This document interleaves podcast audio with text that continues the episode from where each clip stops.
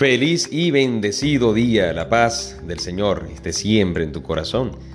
Meditamos el Evangelio según San Lucas capítulo 12, versículos del 49 al 53. En aquel tiempo, Jesús dijo a sus discípulos, He venido a traer fuego a la tierra, y cuánto desearía que ya estuviera ardiendo. Tengo que recibir un bautismo y cómo me angustio mientras llega. ¿Piensan acaso que he venido a traer paz a la tierra? De ningún modo. No he venido a traer paz, sino la división. De aquí en adelante, de cinco que haya en una familia, estarán divididos tres contra dos y dos contra tres. Estará dividido el padre contra el hijo, el hijo contra el padre, la madre contra la hija, la hija contra la madre, la suegra contra la nuera y la nuera contra la suegra. Palabra del Señor. Hoy celebramos la memoria de nuestro beato, que es una gran fiesta para nosotros los venezolanos. Nuestro beato José Gregorio Hernández, pidiéndole al Señor que, que, permita pues hacer muchos milagros por medio de este gran santo para pronto tenerlo como un santo, pronto tener su canonización. El beato José Gregorio Hernández, eh, médico de los pobres, dedicó su vida a la medicina, una formación enorme, y él hizo intentos por entrar en los cartujos, la vida religiosa.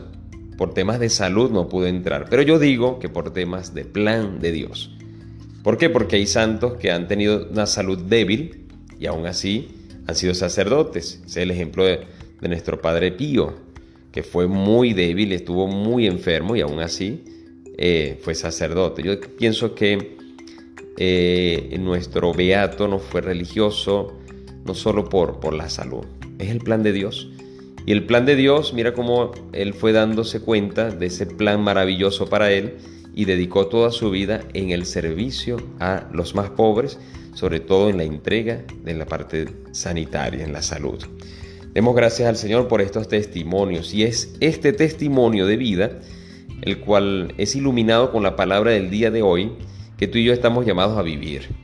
Demos gracias al Señor, tenemos grandes intercesores como nuestro beato José Gregorio Hernández, pero nos toca también poner de nuestra parte. Fíjate que en la primera lectura San Pablo le dice a los romanos en capítulo 6, dice, en una palabra, el pecado nos paga con la muerte. En cambio, Dios nos da gratuitamente la vida eterna por medio de Cristo Jesús, Señor nuestro. Fíjate cómo el pecado paga con la muerte. Y es como si tú le trabajas a alguien y ese alguien te paga. En el pecado, pues yo le trabajo al enemigo, le trabajo al padre de la mentira. Trabajo para el pecado y el pecado lo que me paga es con la muerte. Y no hay más. Así sea un pecado pequeño, un pecado grande, la paga será siempre la muerte.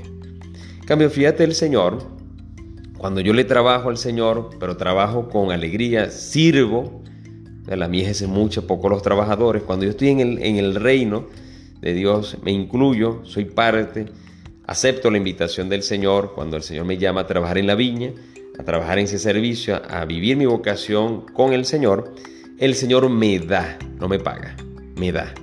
Y me da gratuitamente, ¿por qué? Porque no hay nada que yo pueda hacer para yo mismo alcanzar por mis méritos la vida eterna el Señor me da. ¿Cómo se da? Me doy cuenta entonces que el Señor no está pendiente eh, y, está como que, ah, bueno, ¿cuántas cosas hiciste hoy? Ah, bueno, toma, te toca esto. Esta es tu paga. ¿Cuántas cosas? No, el Señor no, no está con, con midiendo el resultado. Y no tengo yo, tú tampoco, no tenemos un Dios que está pendiente de lo que yo hago para pagarme eso exactamente. No, no. Cuando vivo eh, esta relación con Dios como si fuese una casa de cambio, yo le doy y Él me da, pues ahí voy a tener muchos problemas. ¿Por qué? Pues no estoy viendo al Señor, estoy viendo desfigurado a ese rostro de Dios. Misericordioso ese Padre que no está, no está tomando en cuenta nada de eso, pero sí está tomando en cuenta esa entrega, ese corazón dispuesto a vivir en su gracia. Eso sí tú y yo nos tenemos que poner al día en tener nuestro corazón en la gracia el buscarlo, en, eh, acercarnos, en estar en la gracia del Señor, servirle con alegría y reconocer que el Señor me da siempre mucho más de lo que merezco y nada más y nada menos que me va a dar la vida eterna. Eso lo vivimos en, este, en este, esta primera lectura y se combina con el Evangelio que nos habla de la paz. Papa Francisco habla de una paz desde la fuerza. La paz, el cristiano no es violento, el cristiano es fuerte.